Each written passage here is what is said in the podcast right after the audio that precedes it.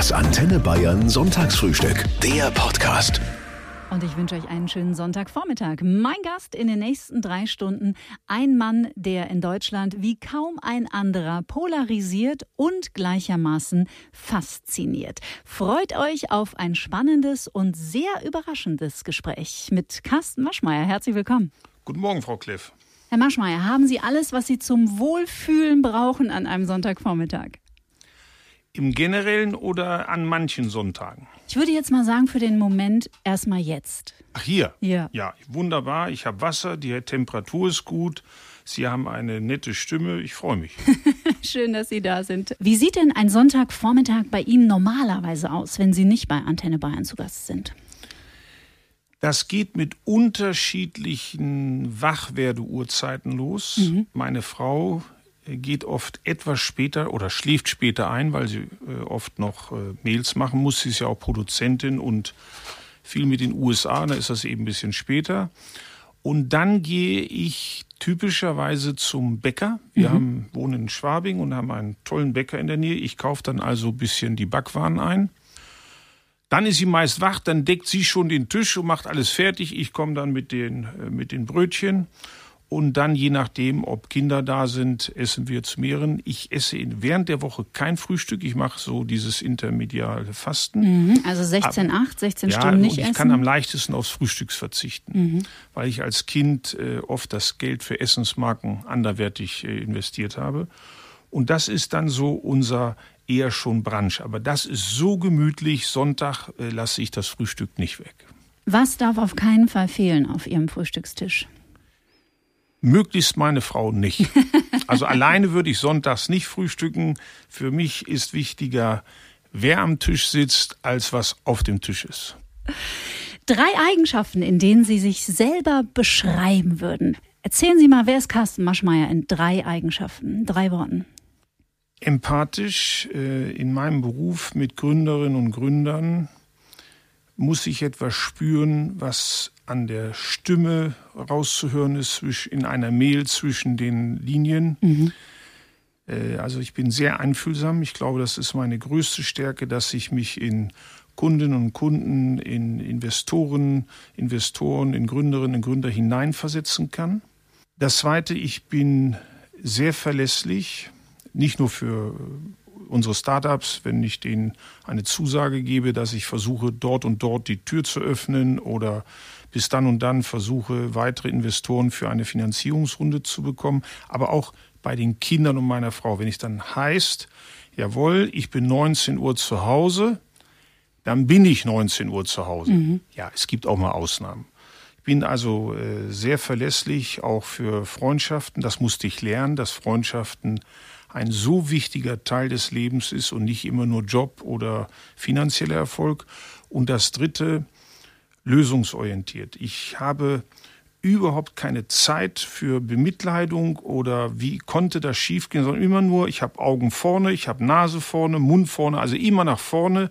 Ich will Lösung, also lösungsorientiert. Sie haben gerade über sich selbst gesagt, dass Sie ein sehr empathischer Mensch sind und so wie Sie mir hier gegenüber sitzen, empfinde ich Sie als tatsächlich überraschend sensibel. Wie geht denn das? Sensibilität und knallharte Geschäftswelt?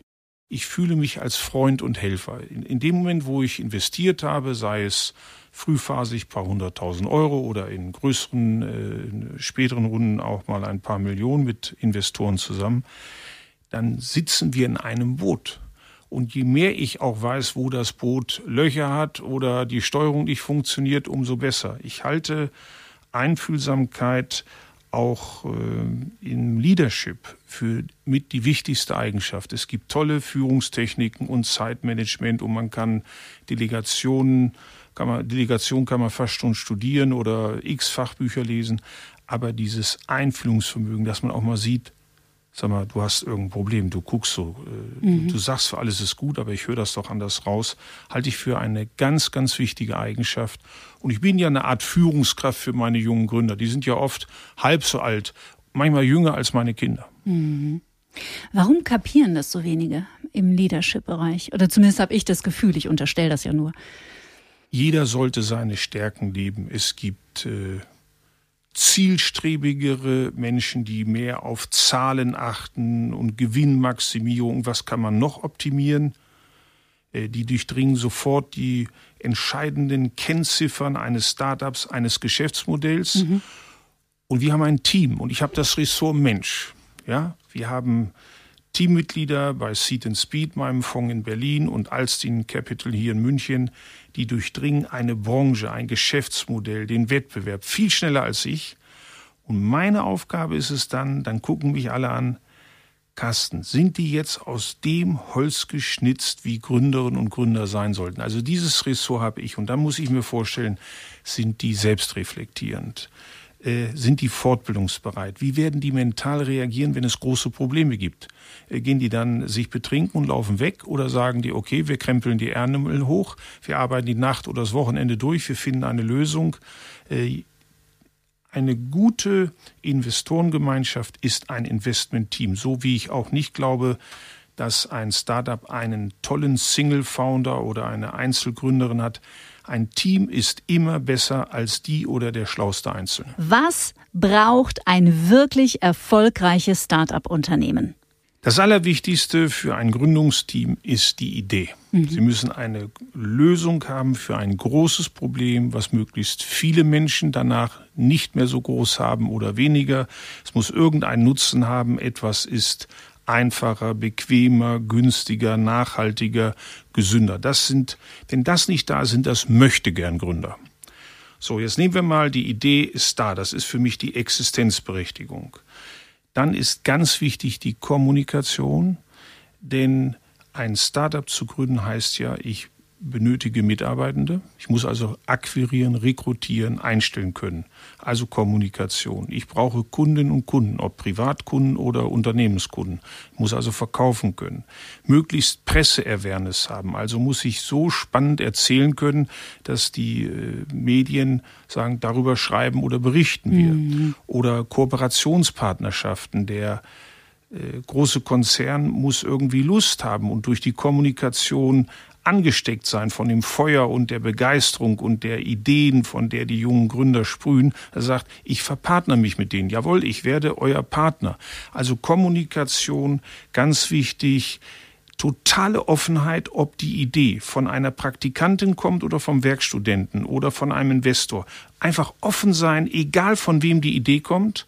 Man muss ganz, ganz schnell sein. Der Markt wächst schnell, ein Startup idealerweise auch. Und dann immer zu gucken, was sind jetzt die neuen Eigenschaften und eine enorme mentale Stärke. Man braucht den Mut, revolutionären Mut, dass man einfach sagt, wir riskieren das jetzt, wir attackieren die Platzhirschen, wir in, äh, attackieren die ganz großen Konzerne. Wenn es schief geht, sind wir pleite, aber wenn es klappt, dann haben wir unsere Berechtigung. Dann mhm. äh, dieses Durchhalten. Man hat an manchen Tagen den positivsten und negativsten Tag innerhalb von wenigen Stunden passiert mhm. das. Und dass man dann eben ich sage immer, die brauchen so die, das Durchhaltevermögen von einer Triathletin oder von einem Triathleten. Also diese mentale äh, Stärke ist auch ganz wichtig. Mhm. Sie haben uns gerade schon verraten, was es braucht, um ein erfolgreiches Start-up zu gründen. Aber nach welchen Kriterien entscheiden Sie denn bei der Höhle der Löwen? Nur mit dem Kopf oder entscheiden Sie auch viel nach Bauch? Kopf denkt, Bauch lenkt.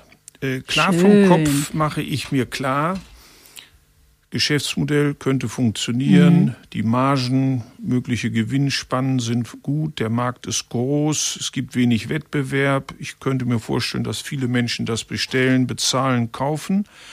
Und das andere, was für ein Mensch oder welche Menschen sind da vor mir? Das ist Bauch. Ich äh, habe zehntausende Karriere, Bewerbungsgespräche geführt oder Kommunikation mit Gründerinnen und Gründern, mit Co-Investoren, mit Investoren, dass ich keine 100% Trefferquote habe, aber nach diesen zigtausend Gesprächen habe ich schon ein Gefühl, ich kann das ganz gut dekodieren. Ich kann das nicht in eine Formel schreiben, aber irgendwie sagt mir mein Bauch, diesen dreien traue ich zu oder irgendwo ist ein Störgefühl, den dreien traue ich es nicht zu. Mhm. Naja, die Asiaten ja zum Beispiel wissen, dass der Darm das zweite Gehirn ist. Also das berühmte Bauchgefühl, das kommt ja nicht von ungefähr. Also ich glaube, das haben wir in der westlichen Welt einfach so ein bisschen äh, vernachlässigt oder uns ist das einfach nicht so bewusst, wie schlau der Bauch eigentlich ist. Ja, bei mir geht das von Einfühlungsvermögen sogar, dass ich bei größeren Problemen muss ich relativ schnell auf Toilette. Mhm, spannend. Und ich habe einen Bauchkrummeln, da, da, da sind richtig Geräusche und dann spüre ich, mir geht schlecht, als wenn mir übel ist. Mhm. Und manchmal habe ich ein Glücksgefühl. Klar sind das auch Endorphine da, die im Gehirn ausgeschüttet werden. Aber bei mir könnte ich äh, tatsächlich das Bauch- oder Darmgefühl als ein Indikator, ob das eher in eine positive oder in eine negative Richtung geht, nutzen. Wenn Sie jetzt am Sonntagvormittag normalerweise in München-Schwabing jetzt erstmal Semmeln holen gehen, irgendwo beim Bäcker, dann erkennen die Menschen auf der Straße sie ja auch in der Regel. Will Ihnen nicht ständig irgendjemand eine Idee verkaufen? ich stelle mir das wahnsinnig anstrengend vor. Meist äh, wollen die Menschen, das bin ich aber durch meine Frau ja gewohnt, das war ja bei uns umgekehrt, dass sie von allen erkannt wurde mhm. und jetzt ist es mal sie, mal ich, manchmal beide. Äh, die wollen meist ein Selfie oder ein Autogramm. Äh, das ist sehr, sehr nett. Ich kann einfach nur sagen, äh, früher in Hannover, wo ich gelebt habe und jetzt seit knapp zehn Jahren in München. Menschen sind sehr, sehr nett.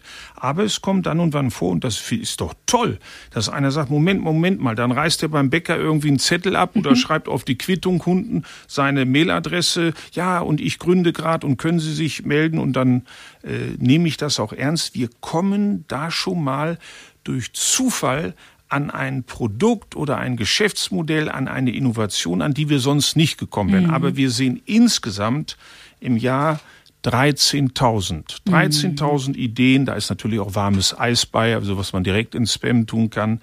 Und äh, was ich schön finde, dass Menschen auf diese Weise sich das dann trauen manchmal ist es, wenn ich im, im Gym bin und, und bin gerade da richtig auf Puls 150 am Gas geben. Ja, ich will nicht lange stören, aber, also stört natürlich dann doch. Da wäre es natürlich schön und die meisten machen das, die warten dann, bis ich etwas wieder Luft holen kann und vom Gerät runter bin.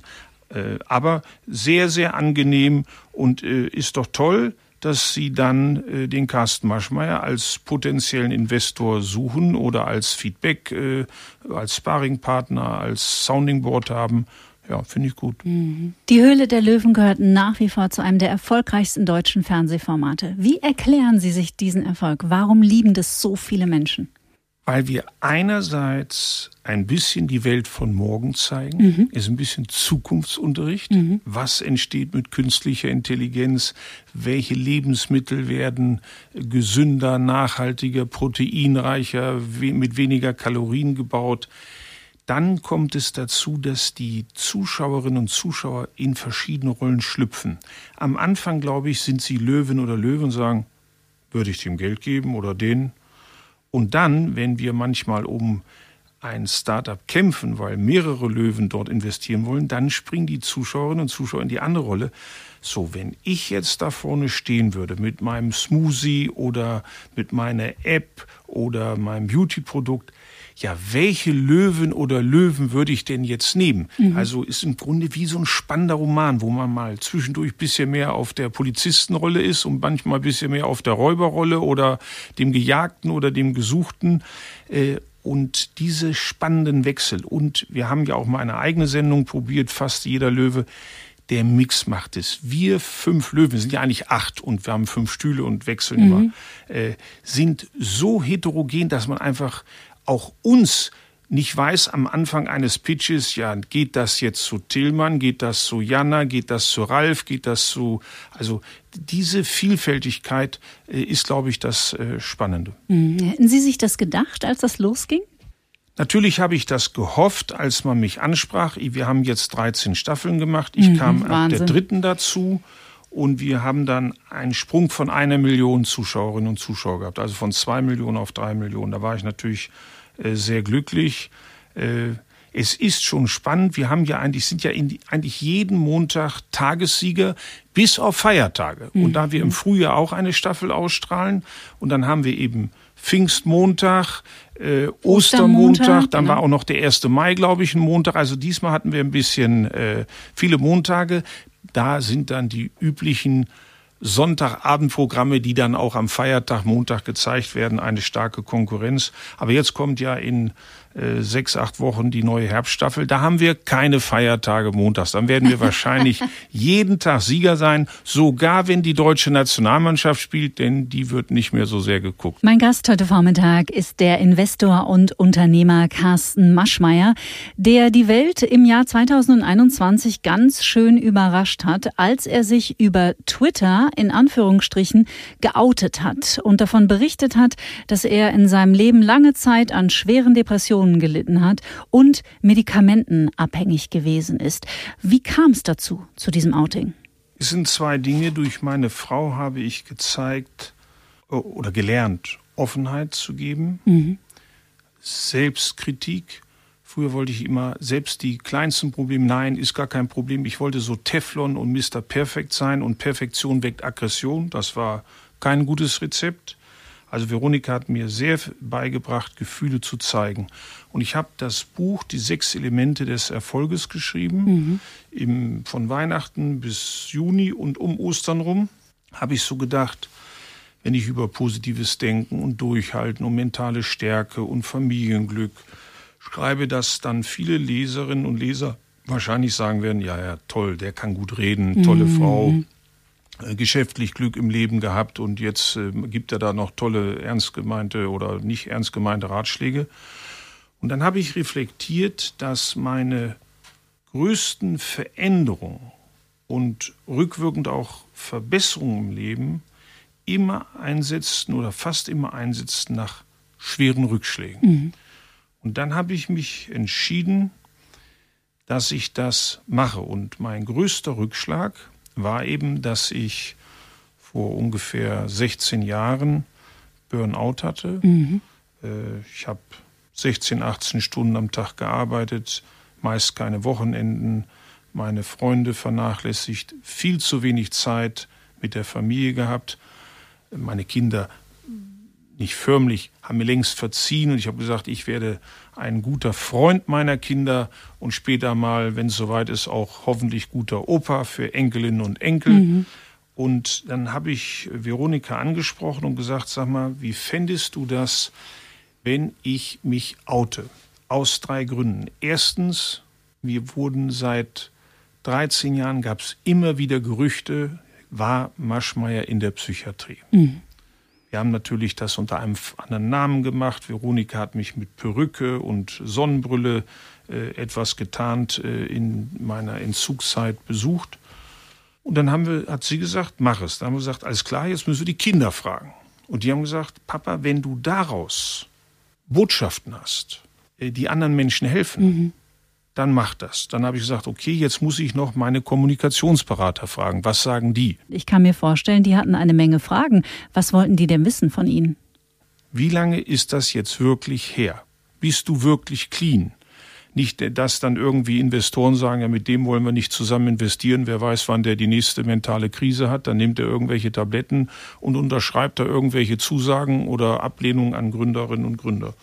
So, und dann habe ich äh, gesagt, dann mache ich das. Und das Buch beginnt ja äh, mit mehreren Seiten, wo ich in meinem Zimmer in der Entzugsklinik war. Mhm. Vielleicht das nochmal an dieser Stelle. Sie waren körperlich abhängig von einem Medikamentenstoff, der es wirklich in, in sich hat, nämlich Benzodiazepine. Sie haben äh, Schlafstörungen gehabt aufgrund des konstanten Hochstresses, in dem Sie sich äh, befunden haben. Und dann wirkte oder schien die schnelle Pille, nämlich die Benzos oder dieses Schlafmittel, das Ihnen der Hausarzt verschrieben hat, wie eine gute Lösung. Es war eine Katastrophenlösung, wenn der Arzt der auch eine psychiatrische Ausbildung hatte, wenn der mich gefragt hätte, beschreib mir mal deinen Arbeitsalltag oder mhm. eine Woche, dann hätte er wahrscheinlich gesagt, pass mal auf. Wenn du dich nicht schrotten willst, du gehörst mal um 20 Uhr auf, nimm mal einen halben Tag Urlaub und hör um 20 Uhr auf, geh spazieren, guck einen Film, äh, spiel mit der Familie irgendwelche Gesellschaftsspiele, liest euch Geschichten vor, besuch einen guten Freund. Der sagt, du nimmst so eine Tablette und schläfst du gut. Und das Teufelszeug ist ja so, dass das eine Weile gut geht mit einer halben Tablette und irgendwann wirkt die halbe Tablette mhm, nicht, weil man sich dran gewöhnt.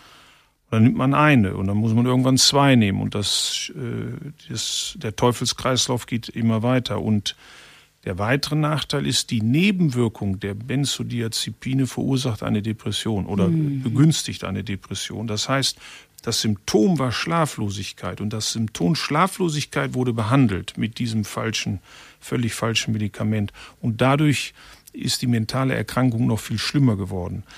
Man kommt viel zu leicht an dieses Zeug, mhm. viel zu leicht.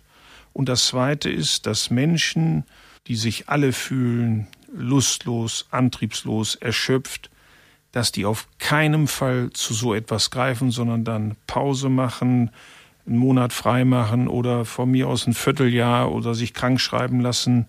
Gerade in der Gründungsszene haben wir sogar die Extreme, dass manche Start-Upper morgens Aufputschmittel nehmen und abends das Gegenteil. Ja, also das habe ich noch nicht gemacht. Mhm. Ich, hab, ich musste nur, ich wollte nur zur Ruhe kommen, aber es gibt einige, die morgens die Kerze an beiden Enden anzünden und abends sie dann mit Gewalt auspusten. Das Thema mentale Gesundheit liegt Ihnen bis heute sehr am Herzen. Sie investieren ganz viel in kleinere Start-ups, die sich mit diesem Thema beschäftigen und Sie tun auch privat viel dafür, dass Sie ein stabiler und gesunder Mensch bleiben. Unter anderem meditieren Sie nämlich. Wie oft? Äh, ich mache sehr kurze Meditationen, aber baue die auch in den Tag ein. Ich habe das vor kurzem aufgefrischt, war auf einem fünftägigen Reset-Seminar. Mhm. Das hat mir äh, sehr gut getan. Äh, ich mache noch diese Qigong-Übungen, dass ich da, also dieses Gründen und dann diese Bewegung. Ich habe gelernt, wenn ich nicht mehr schlafen kann, jetzt im Bett sich hin und her zu wälzen, ist keine Lösung. Aber zu sagen, jetzt fange ich schon 5.28 Uhr an zu arbeiten, das ist auch keine Lösung. Dann mache ich Übungen, äh, ich mache auch Traumreisen mit Apps, dass ich schöne Melodien habe, dabei meine Gedanken fließen kann. Oder ich mache einfach schon nicht sehr intensiv, nicht sehr hart, aber äh, lockeren Ausdauersport und das ist bei mir die Lösung. Einmal will ich gerne fit sein vom Kreislauf. Ich bin noch ein bisschen eitel, möchte noch eine halbwegs anständige Figur in meinem Alter haben. Und es werden diese Endorphine frei. Mhm, ich starte genau. in den Tag anders. Und das nutze ich jetzt. Ja, wenn man mal ähm, schnallt, dass man auf den biochemischen Cocktail, den man so tagtäglich ausschüttet, Zugriff hat, dann wird das Leben doch äh, sehr viel leichter. Ja, wir verfügen über die größte pharmazeutische Fabrik und Apotheke ja. der Welt, nämlich in uns selbst. Da hat, da hat das, äh, die Genese mit uns schon viele Dinge gut gemacht. In Ihrem Spiegel-Bestseller Sechs Wege zum Erfolg schreiben Sie auch unglaublich liebevoll über Ihre Ehefrau, Veronika Ferres. Sie sind im nächsten Jahr zehn Jahre miteinander verheiratet. Was ist denn Ihr ganz persönliches Geheimnis für eine gesunde und stabile Beziehung? Sie eine Liebeserklärung, Veronika, ja. tut mir sehr, sehr gut. Äh, es ist sicher gut, dass sie ein eigenes berufliches Leben hat. Mhm. Wir trennen das sehr. Äh, wenn sie Filmpremieren hat oder auf den roten Teppich äh, geht, gehe ich so gut wie nie mit. Äh, wir trennen das sehr. Sie hat ihre Herausforderungen. Ich meine, wir ergänzen uns, wenn wir ein Problem in einer unserer Firmen betrachten, sehr gut. Sie geht intuitiv äh, kreativ, mit äh, Spontanität, mit Improvisationsintelligenz daran, während ich das häufiger dann rationalisiere. Ich kann da ihr Tipps geben, sie mir, das ist schon mal gut. Und äh, wir haben beide eine Ehe schon hinter uns und haben auch daraus gelernt, ist ja nicht immer nur der Partner schuld. Also bei mir gebe ich mir sogar die Hauptsache der Schuld. Ich hätte damals mit mir nicht verheiratet sein wollen mit diesem Workaholiker.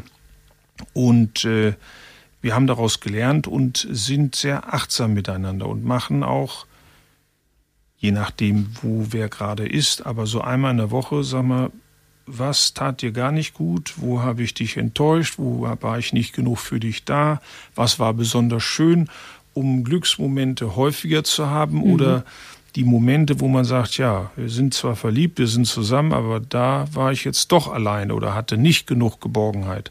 Sie gibt mir sehr, sehr hohe Geborgenheit und ich hatte ja zwei leibliche Söhne, also habe ich auch Gott sei Dank noch, mhm. aber ich habe dadurch eine Bonustochter dazu bekommen. Mhm. Und ich habe Lilly kennengelernt, da war die äh, siebenhalb Und äh, das ist wunderschön, auf einmal eine Tochter morgens zu wecken, zum Schulbus zu bringen oder ihr dann Rat zu geben. Also ich habe da ein großes Glück dazu bekommen. So sah es vor 14, äh, 15 äh, Jahren in meinem Leben überhaupt nicht aus. Herr Maschmeyer, was viele Menschen über Sie gar nicht wissen, Sie hatten als Kind einen unglaublich schwierigen Start im Leben, sind in Armut aufgewachsen und haben unter einem Stiefvater gelitten, der ein sehr, sehr strenges Regime zu Hause führte. Was wollte denn der kleine Carsten eigentlich mal werden?